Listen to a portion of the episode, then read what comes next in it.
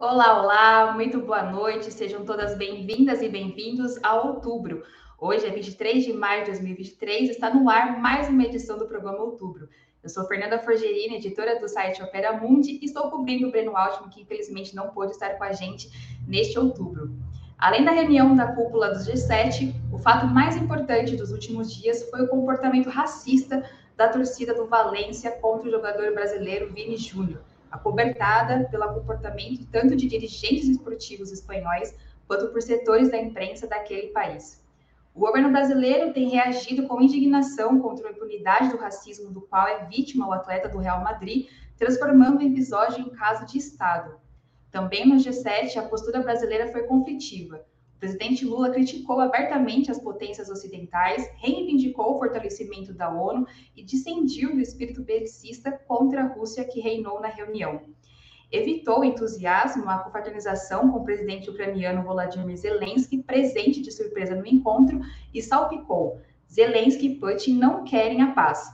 Para abordarmos essas questões, hoje teremos a participação de Ana Prestes, cientista social, mestre doutor em ciência política pela Universidade Federal de Minas Gerais, analista internacional estudiosa da história do ingresso da mulher na política brasileira. Júlia Rocha, médica, compositora, cantora escritora, autora do livro Pacientes que Curam, é destacada defensora do Sistema Único de Saúde. E, por fim, Sérgio Amadeu, sociólogo formado pela USP e professor da Universidade Federal do ABC, criador do podcast Tecnopolítica e um dos principais especialistas em comunicação digital de nosso país. Em nome de Operamundi, cumprimento os três convidados. Também informo que faremos o possível para ler eventuais perguntas da audiência, com prioridade aquelas realizadas por membros do nosso canal no YouTube ou que forem acompanhadas por contribuições através do Super Chat ou dos Super Stickers. Vamos à primeira pergunta. O governo acerta ao transformar o caso de Vini Júnior em assunto de Estado, pressionando o governo espanhol e exigindo medidas de punição e controle nos campeonatos daquele país? Começamos por Júlia Rocha. Boa noite, Júlia. Boa noite, Fernanda. Boa noite, Ana e Serginho. Uma boa noite para quem nos assiste agora e um olá para quem nos assiste depois. Prazer estar aqui com vocês de novo. Eu acho que sim. Eu acho que é uma, uma uma reação oportuna. Eu, eu até estava lendo hoje sobre o caso e vi uh, aqui numa reportagem da Folha de ontem, deixei até separadinho aqui, olha, se a gente fosse falar sobre isso. O ministro da Justi Justiça, Flávio Dino, disse que estuda recorrer ao, ao princípio da extraterritorialidade, que, segundo ele, permite adicionar um dispositivo, acionar um dispositivo da lei brasileira para casos excepcionais de crimes cometidos contra cidadãos do país no exterior. Achei interessante essa postura, porque o caso, ele, por envolver um personagem né, que é simplesmente um dos maiores jogadores é, é, em atividade na atualidade, ele tomou proporções muito maiores do que os últimos episódios de racismo contra outros atletas brasileiros, né? Acho que essa proporção foi tomada também por, por alguns outros motivos, além de o Vini ser esse, um dos melhores jogadores é, é, da atualidade. Ele também é um cara rico, muito rico, influente, jogando num dos maiores times do mundo. E, além disso, ele tem um comportamento prévio de um atleta que não deixa barato, né? que se indigna, é, que segue muito altivo né? para o racista. Isso é quase que uma ofensa, né? Inadmissível, uma derrota simbólica né? do, do racista e do racismo.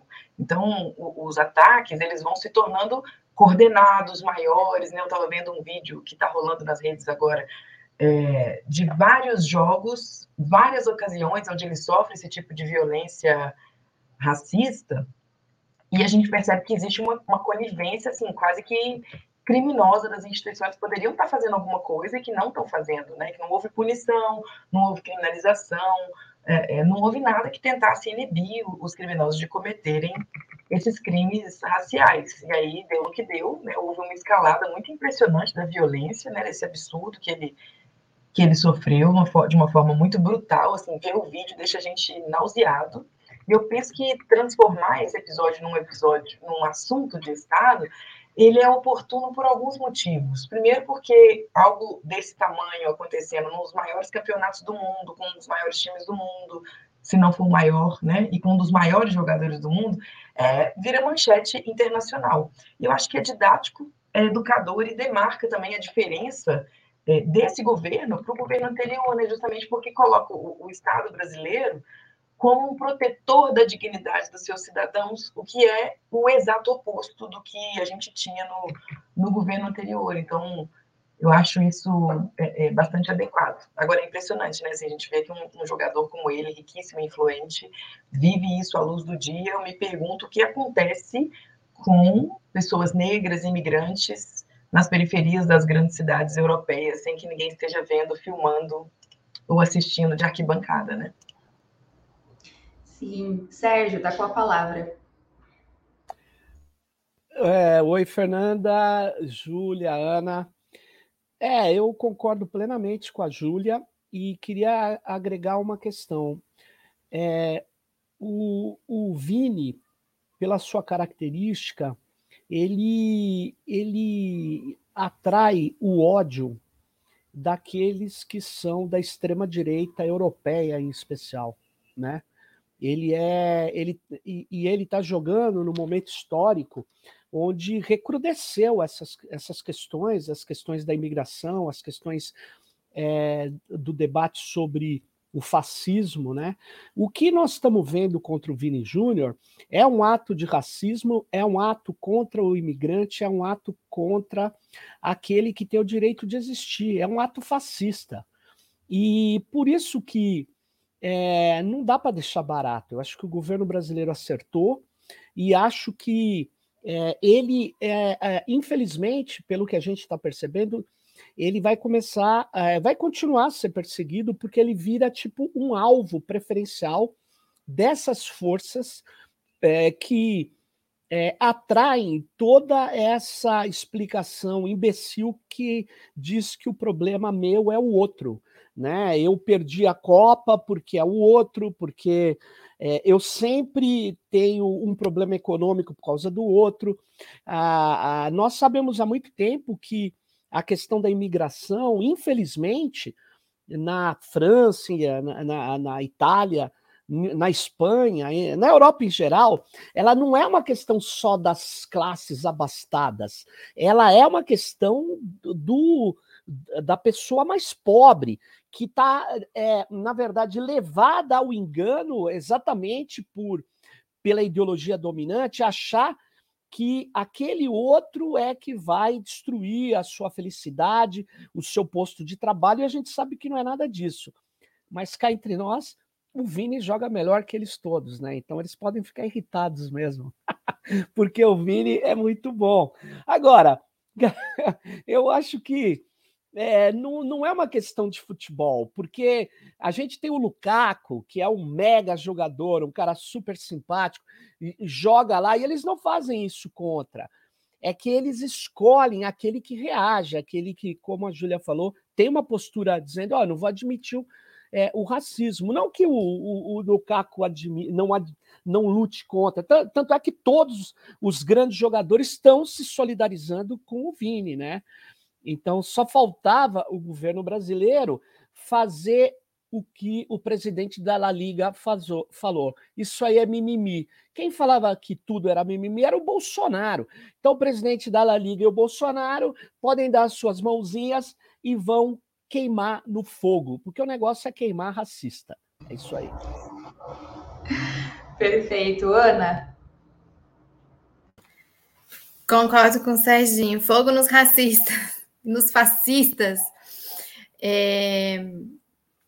É até difícil falar depois da Júlia e do Sérgio, mas para reforçar mesmo essa, essa questão, eu, eu creio que o Brasil acertou e acertou o presidente Lula em falar lá no G7, lá é, naquele lugar em que estavam assim, a mídia toda, foco ali na mídia internacional, é, falou, foi apropriado, totalmente apropriado, chamou é, chamou para o Brasil é, esse protagonismo de, de falar de, dessa questão da dignidade da pessoa humana, é, do cidadão brasileiro, mas ele fala muito mais do que sobre o cidadão brasileiro, fala sobre contra a xenofobia, fala contra o racismo, fala contra o fascismo e revela para o mundo essa contradição, que é uma contradição para os europeus, né? Que também se colocam como os uh, o povo mais avançado, né? Um lugar mais avançado, mais desenvolvido, que respeita os direitos humanos e a democracia e que se colocam nesse lugar de dar lições, né? Aos outros países.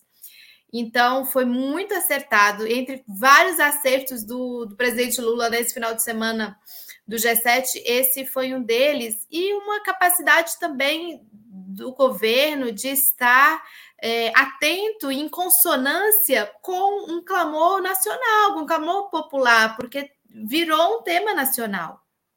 O governo querendo não virou um tema nacional, todas as pessoas, todo mundo falando, conversando, discutindo isso. Óbvio que tem a ver com o fato de que o Brasil é um país apaixonado pelo futebol, um povo que é apaixonado pelo futebol, então um ídolo, um atleta do futebol sempre vai ter um apelo muito grande na nossa população. Então eu acho que essa foi, foi super acertado por parte do governo. Vamos para a nossa próxima pergunta. Além do enfrentamento ao racismo espanhol, o Brasil teria saído né, do G7 em clima de maior tensão com os Estados Unidos e a União Europeia. Isso por conta das críticas feitas pelo presidente Lula às principais economias capitalistas e por sua defesa de uma paz sem rendição na Ucrânia, levando muitas vozes ocidentais a considerá-lo um aliado objetivo da Rússia. Tá com a palavra agora, Serginho. Olha, eu acho que o Lula é, ele fez um discurso primoroso e, obviamente, descontentou os Estados Unidos. A gente já tinha falado isso em vários é, programas aqui. De certa maneira, a gente estava com certo receio da pressão muito forte norte-americana e europeia para que o Brasil viesse a ter uma posição que acabasse aceitando o jogo da OTAN, o jogo dos Estados Unidos, que é um jogo beligerante. Né? E o jogo da Europa, por incrível que pareça, é um jogo de aceitar até o recurso da possibilidade de emprego de armas nucleares táticas. Eu queria chamar muito a atenção disso. É, e, é, esses que se dizem defensores do meio ambiente, defensores da paz, é, quando coloca, é, quando não coloca um veto ao uso da, das armas nucleares, quando não coloca pelo menos isso, eu digo que é, as coisas não estão indo bem. Não estão indo bem. Os Estados Unidos é nitidamente, ele quer criar um confronto ali no Pacífico com a China, já tem uma guerra de procuração na Ucrânia, e eu tenho falado aqui várias vezes: o Lula está certo em tentar criar um movimento no meio, um movimento que vá ter que ir num crescente defendendo a paz. E quando ele fala que o Putin também não quer a paz, porque a guerra virou um negócio agora. Guerra, agora não, sempre foi, mas nesse contexto, a Rússia ela conseguiu posições importantes na Ucrânia recentemente. O armamento ocidental faz diferença sim contra o exército russo e faz diferença sim na defesa territorial da Ucrânia, mas quer dizer, quem está morrendo são russos e ucranianos e, e, de certa maneira, o Putin não está se interessando muito. Eu confesso a vocês que eu não entendo a estratégia do Putin. Eu sei que ele está numa guerra e ele não tem como sair de qualquer jeito. É, por quê? Porque o exército ucraniano está armado e vai recuperar os territórios e vai fazer ataques. Então é uma situação complicada que precisa de um acordo e precisa de um acordo que só é possível se a OTAN topar o acordo. Por quê? Porque se a OTAN não topar, ela vai continuar jogando armas estratégicas, armas táticas, armas modernas, vai continuar jogando mísseis de 200 mil dólares cada um para o exército ucraniano. E a indústria democrata, desculpa, a indústria da guerra, que é controlada pelos democratas, está muito feliz e contente.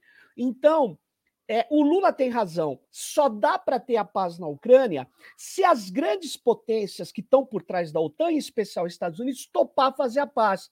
Porque senão, finalizando para a Ucrânia, eu acho que eles não vão topar também, porque eles estão agora numa situação de é, condições de ter qualquer quilômetro avançado num território ali ucraniano, é, será custa de muitas mortes por causa do armamento, por causa da artilharia, por causa dos mísseis de interceptação, enfim, das armas guiadas por semicondutores. Então, nós estamos numa situação muito complicada e é preciso fazer um movimento pela paz mundial, porque as coisas não andam bem.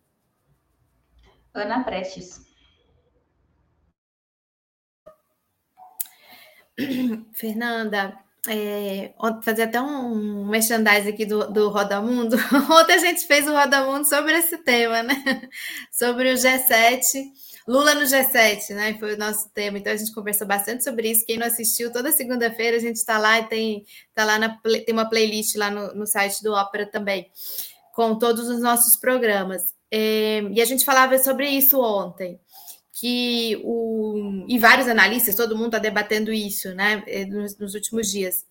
O presidente Lula incomodou muito o G7, né? Incomodou muito. Ele atrapalhou a foto, digamos assim. Ele atrapalhou o desfecho, porque eles queriam um, um G7 que tivesse a seguinte mensagem: é, todos unidos é, com, pela paz. Mas que paz é essa, né? A paz é uma paz de mais armas para a Ucrânia e de mais sanções para a Rússia. Então, por isso, principalmente Brasil e Índia, né, o Lula e o Modi, é, teriam sido também levados ali para fecharem essa foto, né, digamos assim, de que até os aliados da China, digamos assim, estão aqui nesse bonde. E o Lula, ele atrapalhou bastante, porque ele fez realmente um discurso muito forte e um discurso em que ele deixou o rei nu, digamos assim, né? Ele deixou reveladas várias contradições. Ele foi capaz de falar do, é, da ineficácia e da, às vezes assim, da, da falta de por que, inclusive, existiu o G7 dentro do próprio G7, né? Então ele foi bastante, eu achei que foi bastante corajoso nesse sentido de desse confrontamento e bastante autêntico e bastante é, bastante importante para demarcar. É, foi e aí aconteceu exatamente isso que você pergunta e, e a gente observa isso pela cobertura da imprensa. Então, é, como que você desqualifica o Lula? Ah, é aliado da Rússia teve empresa que falou assim: ah, Lula foi, é, empresa estrangeira, foi é, representar as, pra, o, o, plano de paz da China. Então, sempre associando de uma forma pejorativa a presença do Lula ali como aliado da Rússia, como aliado da China, como aqueles que não querem a paz, aqueles que é, passam pano para o sanguinário do Putin, dessa forma que eles fazem esse discurso e essa narrativa.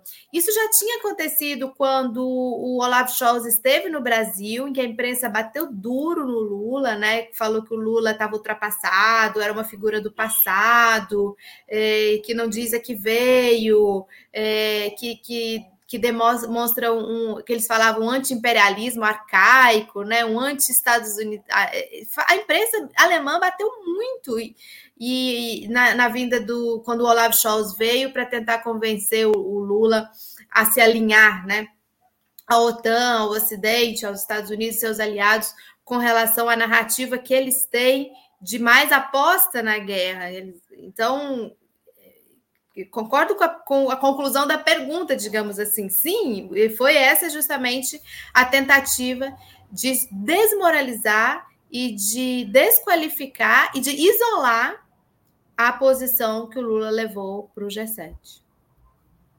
Júlia. Fernanda, eu, eu acredito que sim, que, que há um clima de maior tensão construída a partir de um cálculo político, né, de uma estratégia a médio, longo prazo. E acho que essa tensão é inevitável, porque, como disse bem disse a Ana, o discurso do Lula ele é um discurso, discurso muito dissonante ali da média do que foi falado no, no G7. É um posicionamento que incomoda as potências imperialistas que estavam ali representadas. Mas eu queria é, contar um caso, como uma boa mineira. Hoje eu abri uma aba do do YouTube, digitei lá, Lula no G7. É uma coisa impressionante, assim, apesar de não me surpreender, me deixou muito indignada a cobertura da mídia hegemônica, são os principais portais, colocando o Lula como um cara que foi, uh, que saiu menor, né, como se ele tivesse sido uh, esnobado pelo Zelensky, um, e como se o Zelensky tivesse tido ali ganhos políticos diante daquela situação, quer dizer, é uma deturpação é como se fossem deformando mesmo a realidade até que a realidade caiba naquilo que eles querem dizer, né? É, de um ocidentalismo assim muito subserviente, é uma coisa muito impressionante e, e, me dá a impressão nítida de que essa isso que o Zelensky fez, assim, que, que a gente não faz nem sei lá, gente, você não marca um corte de cabelo e desmarca três vezes o horário e depois não vai, né? Isso é uma ofensa para sua cabeleireira. Agora, você imagina você fazer isso dentro de um, de um espaço como aquele, com o líder de uma nação, assim, de um desrespeito, é quase assim, a gente fica tendencioso a dizer que é quase uma molecagem, né? Sim, sim, Júlia. Passamos para a nossa próxima pergunta, que é: na reunião do G7, tanto a nota final quanto o discurso do presidente Joe Biden dos Estados Unidos expressaram uma escalada ainda maior no confronto militar contra a Rússia e na contraposição à China. A Casa Branca e seus aliados estariam apostando na mesma arma que levou ao colapso da União Soviética, qual seja uma corrida armamentista que eventualmente sufoque o eixo Pequim-Moscou? Voltamos agora com Ana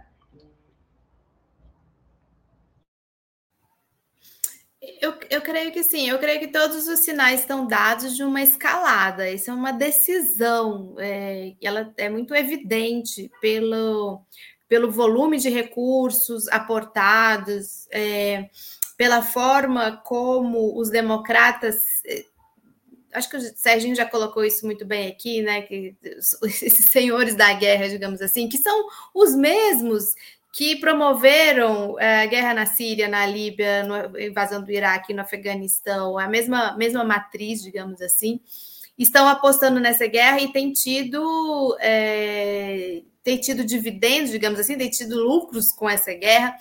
E até a impressão que eu tenho, acompanhando tantos meses essa guerra, que a impressão que dá é que essa, é, isso foi se consolidando mais, mais, mais, cada vez mais foi fechando essa equação para os Estados Unidos.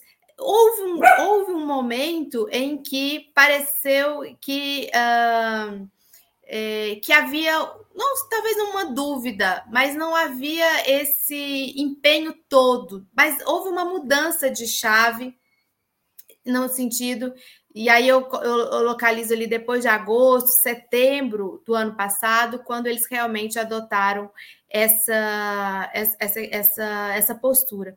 Me chamou muita atenção no final de semana, não sei se vocês acompanharam, que foi feito, tá, tá, tem muita coisa em torno do Kinsey, porque o Kinsey vai fazer 100 anos, né?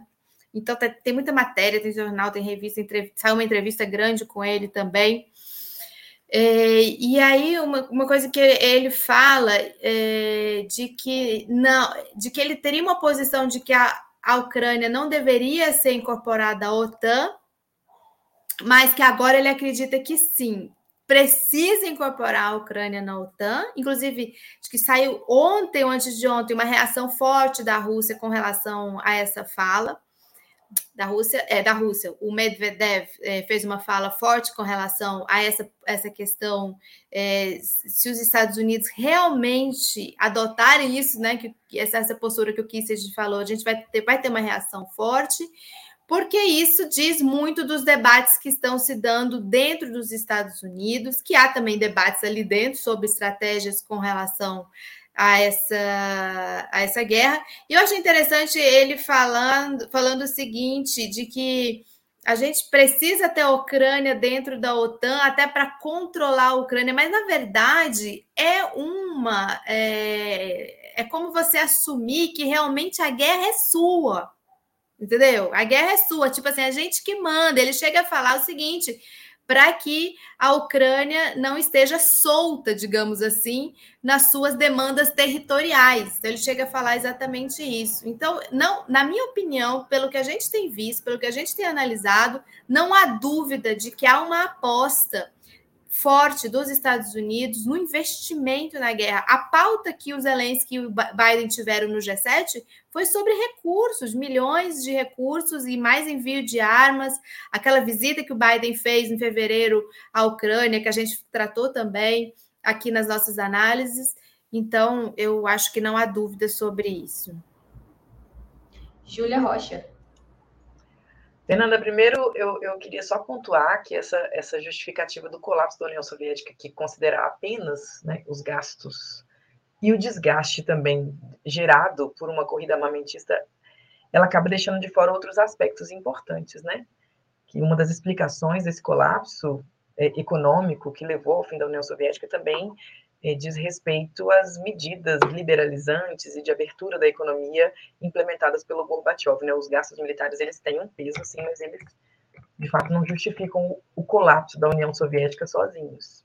Mas dito isso, eu considero que os democratas dos Estados Unidos estão apostando nessa guerra como uma espécie de tudo ou nada na tentativa de reaver a hegemonia norte-americana que literalmente escorre entre os dedos, né? O discurso do Biden é de alguém que está disposto a levar a guerra às últimas consequências, inclusive ampliando essa guerra para outros territórios, né? Basta a gente ver as provocações de exercícios militares no Pacífico, é, é, que questionam a, a, a, o controle de Taiwan, por, de Taiwan por parte de Pequim, as provocações aos países, outros países, né, é, é, próximos à Rússia, Geórgia, por exemplo. Então, parece haver uma disposição de fazer tudo o que for possível e impossível para conseguir alcançar esse objetivo, inclusive provocar uma guerra de dimensões planetárias, né, uma, uma terceira guerra mundial. Não que outros caminhos não sejam possivelmente positivos para os Estados Unidos, por exemplo, uma estabilização interna tamanha que, que possa levar à queda do Putin, apesar de ser um caminho improvável, é um caminho. Agora, se isso não acontece, é, ou se algo nesse sentido não acontece, os Estados Unidos, Unidos seguem é, é, indo para o tudo ou nada mesmo, né? Afinal, a hegemonia que eles experimentaram no último século está em grave risco pela crise imperialista global e os Estados Unidos estão dispostos literalmente a ir para tudo ou nada. Por outro lado, a Rússia, se ela sai derrotada, ela cai drasticamente no que se refere à importância e à influência é, é, que ela exerce é, ali no seu território, mas se ou, ou, nas proximidades do seu território, né? Mas se ela ganha também, ela pode sair na como como que fala, gente? É quando a gente tem as classificações do do Campeonato Brasileiro, Série A. Ela pode sair na Série A, como uma, uma liderança desse mundo multipolar que se desenha, né? Se perde, sai na Série C. Então, ela estaria na Série B. Então, é uma, é uma guerra do tudo ou nada para muitos lados aí. Então, é, é, preciso que a gente, de fato, é, faça um esforço imenso em direção à paz, e isso é um, um papel que, que o Lula toma para si, porque as, as consequências disso podem ser é, catastróficas, né? Serginho. Olha só, Fernanda. Eu acho que está havendo uma escalada, eu tenho dito aqui em vários programas, eu acho que está havendo uma escalada, sim, militar. Ela começa com reorganizações das Forças Armadas, aplicação de recursos, elevação de recursos como nunca se viu, né, a não ser na véspera de guerras. Então, a Alemanha, é, eu não tenho o um número agora preciso, mas eu sei que ela, ela dobrou o orçamento militar. Né? Eles, eles aumentaram, inclusive, recursos de financiamento para a indústria bélica. A indústria bélica está em pleno vapor, ela não está em, em crise. Então, e só que eu, eu temo, é, eu temo é, que assim, é, os Estados Unidos ele é, ele tem interesse na guerra, sim, claro. É, ele tem interesses geoestratégicos a manter, bases militares, ele tem ele tem, ele fomenta grupos mercenários, a Rússia também. Só que eu queria dizer o seguinte: eu não acho que quando eu falo que ele está em crise, é que ele não, não tem mais uma facilidade de movimentação que ele tinha antes. Né? Ele não, não tem mais é, metade da produção industrial do mundo quando a indústria era o mais importante. Ele não tem isso mais. Mas eu queria chamar a atenção de vocês. Ele detém as tecnologias estratégicas. Ele está, é, veja bem, se a China, a China está começando já, está começando não, ela está há mais de 10 anos tentando, com uma indústria nacional, chegar no nível é, do, de Taiwan e Coreia, é, que são grandes produtores de, semi, de semicondutores, que a China é o maior importador do mundo, mas não consegue. A tecnologia de ponta é difícil de conseguir. Quer dizer, os Estados Unidos, num arranjo com a Holanda, detém essa tecnologia de fabricação das montadoras de chips, das máquinas, das prensas de chips. Então, ele detém também tecnologias chaves em novos materiais, eles estão apostando tudo nisso. O Biden fez. Eu sou um leitor assíduo de ordens executivas presidenciais dos Estados Unidos. Eles estão reorganizando, quase como Eisenhower reorganizou lá atrás o sistema de ciência e tecnologia deles, quando eles estavam perdendo a disputa para os russos. Vocês lembram a disputa os soviéticos? A disputa aeroespacial, onde veio a ideia, você lembra? Cadelinha Laica, Sputnik, Yuri Gagarin. Quem deu baile tecnológico era a União Soviética. Eles reordenaram tudo. Eles têm um poder de reordenação ainda muito grande e por isso, para finalizar, eles apostam em guerras como, como na época da Guerra Fria. Você põe os outros para brigar, entendeu? Você põe a guerra lá na, no cinturão e fica testando o seu armamento, seu sistema de defesa. Então, eu acho o seguinte: a gente precisa dar é, é, um, um, uma resposta a isso. Qual a resposta possível? Uma nova aliança mundial que comece a crescer e comece a defender de fato a causa, a causa socioambiental, que a guerra não é solução para os povos, e isso não vai hum. vir nem dos Estados Unidos, nem da Rússia. Antes de darmos sequência né, nas nossas próximas perguntas, gostaria aqui de pedir a contribuição financeira de vocês para a Opera Mundi. Há seis formas de fazê-lo. A primeira é a assinatura solidária em nosso site www.operamundi.com.br/apoio. A segunda é se tornando membro pagante do nosso canal no YouTube. A terceira e a quarta contribuindo agora mesmo com o Super Chat ou Super Sticker a quinta é através da ferramenta Valeu Demais, quando assistir aos nossos programas gravados. E a sexta é através do Pix. Nossa chave é apoie.operamundi.com.br. Nossa razão social é a última instância limitada. A mais eficaz de todas as armas contra as fake news é o jornalismo de qualidade. Apenas o jornalismo de qualidade coloca a verdade acima de tudo e esse jornalismo que a Opera Mundi busca oferecer todos os dias e que depende da tua contribuição. Voltamos agora para mais uma rodada de perguntas. O presidente Lula afirmou que os dois principais protagonistas da guerra Ucrânia, na Ucrânia, né, os Zelensky e Putin, não querem a paz. Vocês concordam com essa análise? E a gente volta agora na nossa primeira posição, volta com a Júlia. Fernanda, eu acho que o Zelensky ele não quer a paz porque ele defende os interesses ocidentais que desejam a guerra. E desejam a guerra pela guerra, pelos ganhos econômicos que o conflito em si é, movimenta, mas também desejam a guerra porque acreditam na possibilidade de vitória sobre a Rússia. Então, somando assim os ganhos da indústria bélica, que são é, é, imensos, mas também um importantíssimo ganho geopolítico que uma vitória desse tamanho representaria, né? E por outro lado, Putin não quer a paz a partir da imposição de qualquer prejuízo à Rússia né? Assim, a partir da imposição de um acordo que represente o mínimo prejuízo uh, para a Federação Russa. E essa realidade me parece que estabelece um, um conflito longo, a necessidade ou a, a, a, realidade de, um, de uma guerra longa né, sem muita água para passar debaixo dessa ponte, até que um dos lados consiga impor pela força as suas condições. É assim que eu vejo.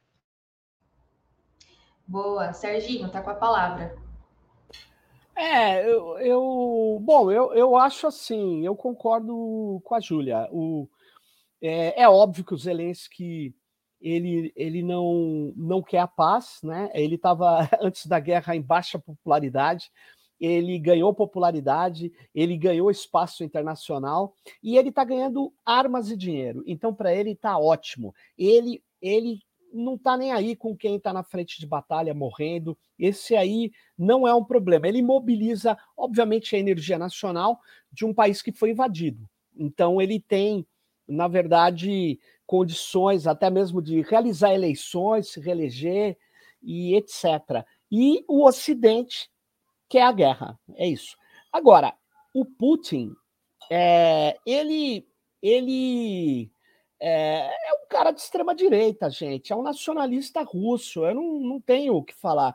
A guerra para ele, agora, talvez ele pudesse até querer um, um armistício ali. É, agora, ele, é, é ele não está interessado é, numa situação, é, vamos dizer assim, de instabilidade muito grande. Porque ele vai ter que deixar o exército russo lá ele vai ter que ter mobilização, linha de logística, dinheiro, armamento para enfrentar qualquer ofensiva repentina.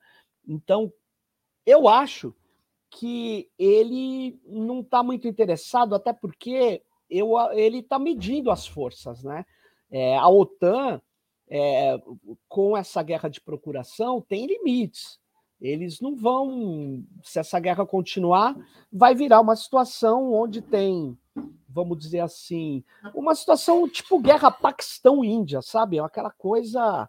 É, agora, o problema é que, é, é que fazer análise só olhando aquela região é um, é um problema, porque não é só ali que está o problema. Tem um, um, um cenário internacional movediço. Então, eu acho assim é, a Rússia que é a grande Rússia, tem um clamor de uma parte importante da população. É, o, o, o Putin, eu acho que se beneficia disso também. A popularidade dele, até onde eu vi, aumentou.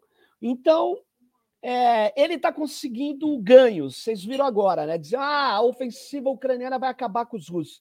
Ao contrário, o grupo Wagner tomou conta de uma cabeça de ponte da região onde os ucranianos precisavam ter acesso. Não é a coisa derradeira, mas é muito importante, estratégica. Então, eu não tenho mais dúvida do seguinte: a guerra chega num estágio onde ela é interessante, porque ela tem pouco, pouco desgaste para as autoridades políticas. Né? E para a OTAN é, é um treinamento é um treinamento e, infelizmente, quem se ferra, quem morre, são as populações. Vocês veem as imagens, né? Eu acho que tem que ficar muito claro a nossa posição firme pela paz, né? É, pela paz mundial, que não vai ser simples. Isso pode. Hoje, se você falar isso no meio nos Faria Limers, eles dão risada da tua cara. Porque eles, eles, eles não estão nem aí com isso. Por isso que a guerra é um problema porque ela é, ela é, ela é feita pelos pobres, né? pelos, pelos trabalhadores. É quem morre, gente. Os filhos da burguesia não vão para a guerra. Né? Tem que falar isso claramente também. Tem que, tem, que deixar, tem que deixar evidente que isso é o que acontece. Né? Mas é isso, eu, eu acho que, que, mais uma vez, quando Lula fala os dois têm interesse na guerra, ele falou porque é isso que está acontecendo nesse momento. Amanhã pode não ser.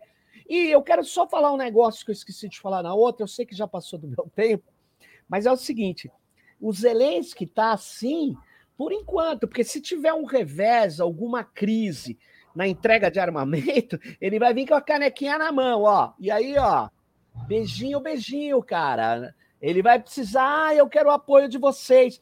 É um irresponsável esse Zelensky ele quis fazer um joguinho de palhaço para cima do presidente de um país que é o Brasil, que recentemente está liderando, está dentro do BRICS e que tem vários países querendo entrar no BRICS. Esse cara é trouxa. Zelensky, você é pataquada.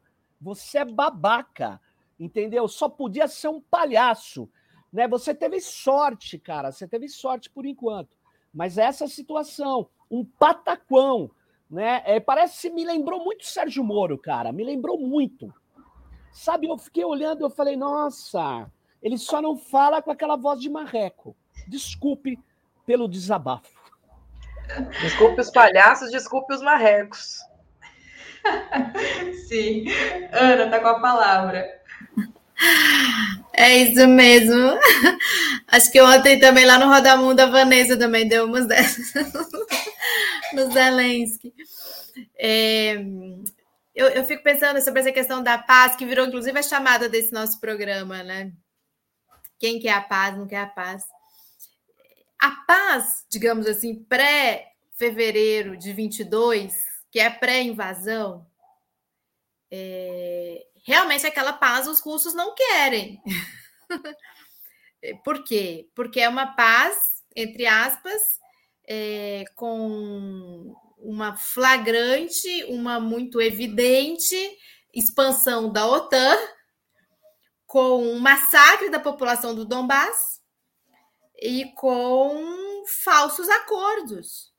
Os acordos de Minsk I, Minsk II, que não foram colocados em prática e que depois, inclusive, Angela Merkel admitiu que realmente não foram efetivados e para ganhar tempo, para criar condições para é, pressionar mais a Rússia, digamos assim. Então, por diferentes motivos e diferentes formas é, de a gente olhar, neste momento o Lula está certo de que nem o Zelensky nem o Putin querem a paz e vamos, mas a gente precisa ver qual paz é essa também. É, porque a, a guerra, como todas as guerras, ela tem diferentes fases. Aquela fase inicial que nós comentamos muito nas nossas análises, falamos, houve diversas tentativas de estabelecimento de mesas de negociação. Inclusive, a Turquia e hoje os Estados Unidos tentaram aí que, inclusive, o Erdogan perdesse no primeiro turno, para um, um candidato pró-Europa, pró-OTAN, é, porque a Turquia jogou papel na tentativa de dissuasão da guerra, entre outras coisas que incomodaram os Estados Unidos.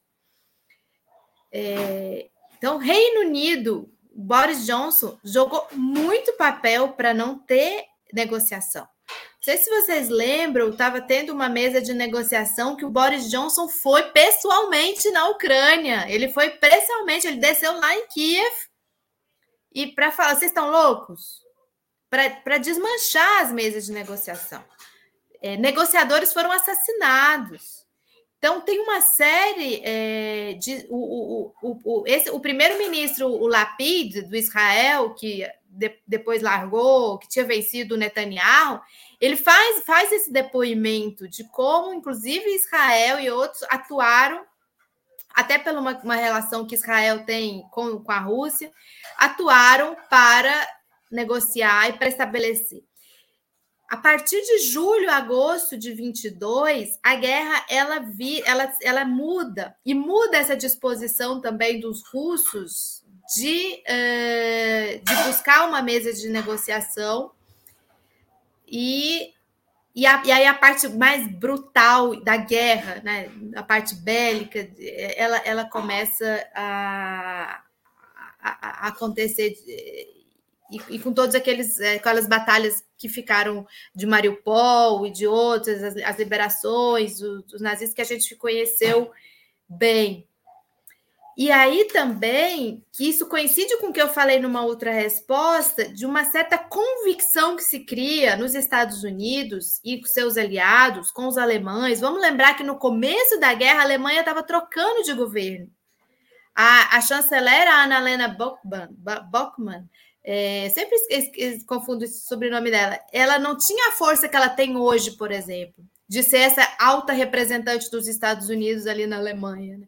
e mandar às vezes mais que o Olaf Scholz. Então, as, a, a, as coisas foram se transformando também nesse sentido de uma aposta na guerra.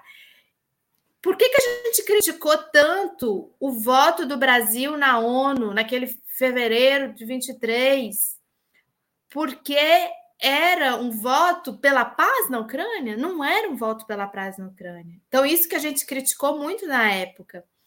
Porque a palavra paz é, ela precisa ser também carregada de sentido e de significado, porque ela também pode ser manipulada, como ela tem sido manipulada, no sentido de que a paz é para esse Ocidente, para a OTAN, para os americanos, é armar mais a Ucrânia, armar ao limite para que esse, esse caos se perpetue, para que esse caos continue, para que nenhuma perspectiva realmente de, de dissuasão, de distensionamento, de, de um cessar-fogo esteja no horizonte. Que é muito diferente do que o presidente Lula defende como a paz, e que é verdadeiramente é, o sentido de é, que haja um cessar-fogo e que as partes deleguem representantes para minimamente iniciar algum diálogo. É, não é à toa que foi tão ridicularizado, que foi tão deslegitimado, que foi tão desqualificado aquele documento dos chineses é, pela paz, porque é, tudo isso é ruído no sentido de, é, de confrontar digamos assim, para o Ocidente, isso é ruído, né, no sentido de confrontar a sua narrativa que vem junto com toda uma uma lavagem cerebral, vem com o papel desse palhaço do, do, do Zelensky também, que o Serginho falou. Olha, eles brincam tanto com coisa séria que além do sabe, eu achei um absurdo é, fazer esse tipo de conversa num, num, num, lugar que é Hiroshima, que, um, que foi vítima de, de, de, de ataques nucleares, né? E não sei se vocês perceberam, que nos mesmos dias do, G, ali do G7 estava havendo uma guerra de narrativas sobre Bakhmut, essa, se, se, os, se os russos tinham tomado ou se os ucranianos tinham tomado. E, é, e, o, e, o, Zelensky ele chegou a cair em contradição em, em, em entrevistas e falas dele da situação real da, da, da Ucrânia naquela na, ali em Bakhmut. E por quê? Isso revela o quê? Revela é, que ele precisa manter um discurso também de estamos ganhando, põe mais arma, põe mais dinheiro, a gente está rindo. Se ele cai em contradição e diz não, na verdade nós estamos perdendo terreno, isso cria uma, um complicador interno também para os países que, os, que estão apoiando, porque há debates internos fortes também em todos esses países mesmo com seus governos apoiando declaradamente o investimento na guerra. Perfeito, Ana. Nossa próxima pergunta é a Rússia, um pouco nessa linha que a Ana estava colocando agora, a Rússia afirma que após nove meses de batalha, o grupo Wagner, que é uma tropa paramilitar integrada ao exército de Moscou, conseguiu tomar Bakhmut, que os russos ainda chamam de Artemivsk, seu nome até 2016, os ucranianos reconhecem o avanço de seus inimigos, mas negam terem se, terem se rendido. Pessoas de esquerda deveriam torcer pela vitória da Rússia ou da Ucrânia nessa, nessa guerra, Serginho? É, é uma pergunta boa, mas eu não torço. A questão é o seguinte. Ô, Serginho, é... desculpa, é uma pergunta bem brena essa aí. É, porque é o seguinte, eu acho, Fernanda, que é, o, o, o que nós devemos garantir é, seria que a OTAN não tivesse começado essas escarabuças, essas, é, esses atritos com vistas a derrotar a Rússia na sua fronteira, né? O que levou a as justificativas plausíveis de você fazer uma contenção da Ucrânia. Né? Uma vez que instaurou-se o conflito, eu acho que a melhor saída era que é, a OTAN recuasse. A OTAN recuasse. Se a OTAN recuar, o exército ucraniano não tem como manter uma ofensiva, ele pode segurar os territórios que o interessam ainda. Então, a situação é o seguinte: os russos é, eles estão é, submetidos no Ocidente a uma campanha de propaganda muito violenta. Então, não dá para saber quem está na ofensiva, quem está tendo resultado ou não. Por isso que, se você quiser é, acompanhar a guerra, você também não pode olhar só a propaganda russa. Você tem que ter meios de saber o que está acontecendo, porque o que existe nesses confrontos muito fortes, como em Bakhmut, é a névoa, como Clausewitz falava, a névoa da guerra. Então, sabe o que acontece? Nós, é, por outro lado, como eu acompanho vários, vários outros informativos dos próprios russos e outros é, que estão ali na frente de batalha, fazendo a sua propaganda, mas é uma propaganda de detalhe. Era óbvio que o grupo Wagner estava em condições, ele fechou um cerco muito forte e tomou as vias principais, já fechou, fechou a cidade.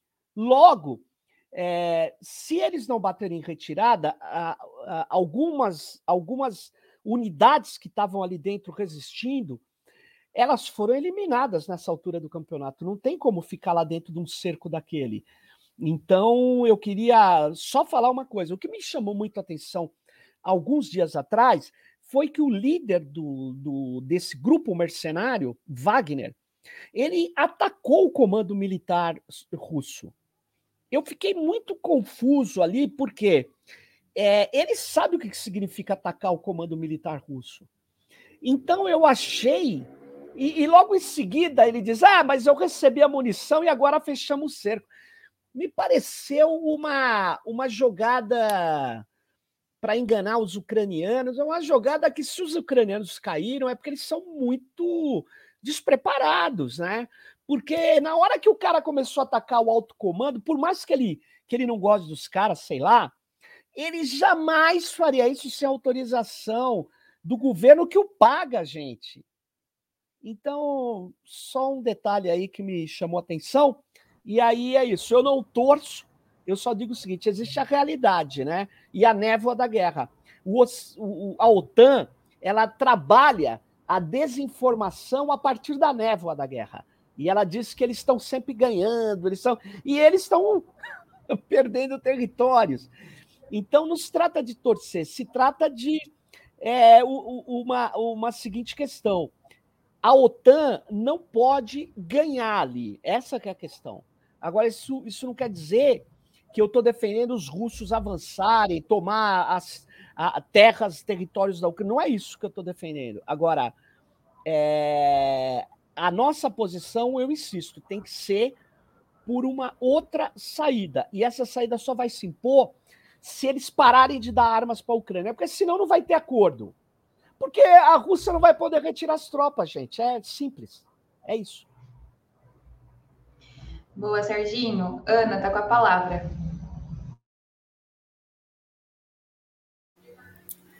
Não, eu falei demais na pergunta anterior, então vou ser mais econômica agora. É... Essa pergunta é bem capciosa também, do Breno. Eu acho que foi ele que ajudou aí a formular. É... Eu acho que a torcida da esquerda, que é o é que se fala no final da pergunta, é teria que ser pela paz, tem que ser pela paz. Nós somos os defensores da paz universal. Exatamente. Quem quer a guerra é o imperialismo. Quem, quem, quem vive de guerra é imperialismo. Quem alimenta a guerra, quem precisa dela para sobreviver. Está muito claro como os Estados Unidos precisam que essa guerra continue. Então, a nossa aposta, e que bom que a gente tem o presidente Lula hoje, né? Que bom que a gente tem o presidente Lula para para ser é, contra a corrente lá no G7, falar de paz, insistir no tema da paz, então, eu, eu, fico de, eu fico desse lado. Eu acho que a gente precisa ser analítico, ser crítico, é, dizer tudo que a gente disse aqui hoje e em tantos outros programas sobre o, o porquê, a causa, a real causa dessa guerra, que é muito diferente desse debate raso que se dá às vezes é, com pessoas é, que falam: ah, os russos chegaram lá e saíram invadindo, e agora vocês é, não, tem todo um para trás dessa história, tem todo décadas e décadas, não dá para fazer uma análise nem dessa, nem de outras guerras também, sem contexto, mas o mais revolucionário, pra, na minha opinião, sempre é a paz. Sim, será que pitaco de Breno Altman nessa pergunta, hein, Júlia? Passo para você. Certamente, escutei até a voz dele dizendo. Mas eu acho que eu vou ser um pouquinho mais parcial é, do que os meus colegas. Eu, eu penso que, que pessoas de esquerda devem torcer pela derrota das intenções expansionistas dos Estados Unidos e da OTAN. Porque tudo bem que torcida não ganha guerra, mas eu, eu acho que a hegemonia norte-americana significa mais pobreza, mais fome, mais miséria, mais guerra ao redor do mundo. E depois que a gente desejar bastante a derrota dos Estados Unidos nessa guerra, por procuração, né, que ele fomenta no território ucraniano, matando ucranianos e russos, a gente que é de esquerda e que, portanto, deve ter um compromisso né, com a classe trabalhadora, com, com os trabalhadores, não só os trabalhadores do nosso país, mas os trabalhadores do mundo todo, a gente deve seguir não só torcendo, mas mobilizados, organizados politicamente, para promover uma mudança muito mais radical que derrote a lógica e, e, e, e as nações que ganham com a guerra e dominando outros países. Acho que é por aí. Perfeito, Júlia. É, chegamos ao final de mais uma edição do programa Outubro, que é exibido ao vivo de segunda a sexta-feira, sempre às 19 horas, com mediação de Breno Altman. Sou Fernanda Forgerini, estou aqui ocupando o lugar do Breno nessa, nessa, nessa terça-feira. Conversei hoje com Ana Prestes, Júlia Roses e Sérgio Amadeu. Muito obrigada aos convidados, à audiência. Boa noite a todos e boa sorte para todo mundo. Uma boa semana também. Acho que o Serginho quer falar alguma coisa? Você foi muito bem no programa, viu? Gostei muito. Parabéns. Obrigada. Eu, eu, eu, já sou fã de carteirinha da Fernanda, então Estamos juntos, Fernanda, parabéns. Eu e a Ana Prestes estamos no Roda Mundo aqui no Opera Mundi toda segunda-feira às 17h30. Aliás, falamos de G7 também, né, Ana? Então, para quem não acompanhou, tem a playlist do Roda Mundo aqui no Opera Mundi e também nos comentários nossa produção colocou. Muito obrigada, gente, pelo carinho e até a próxima. Tchau, tchau.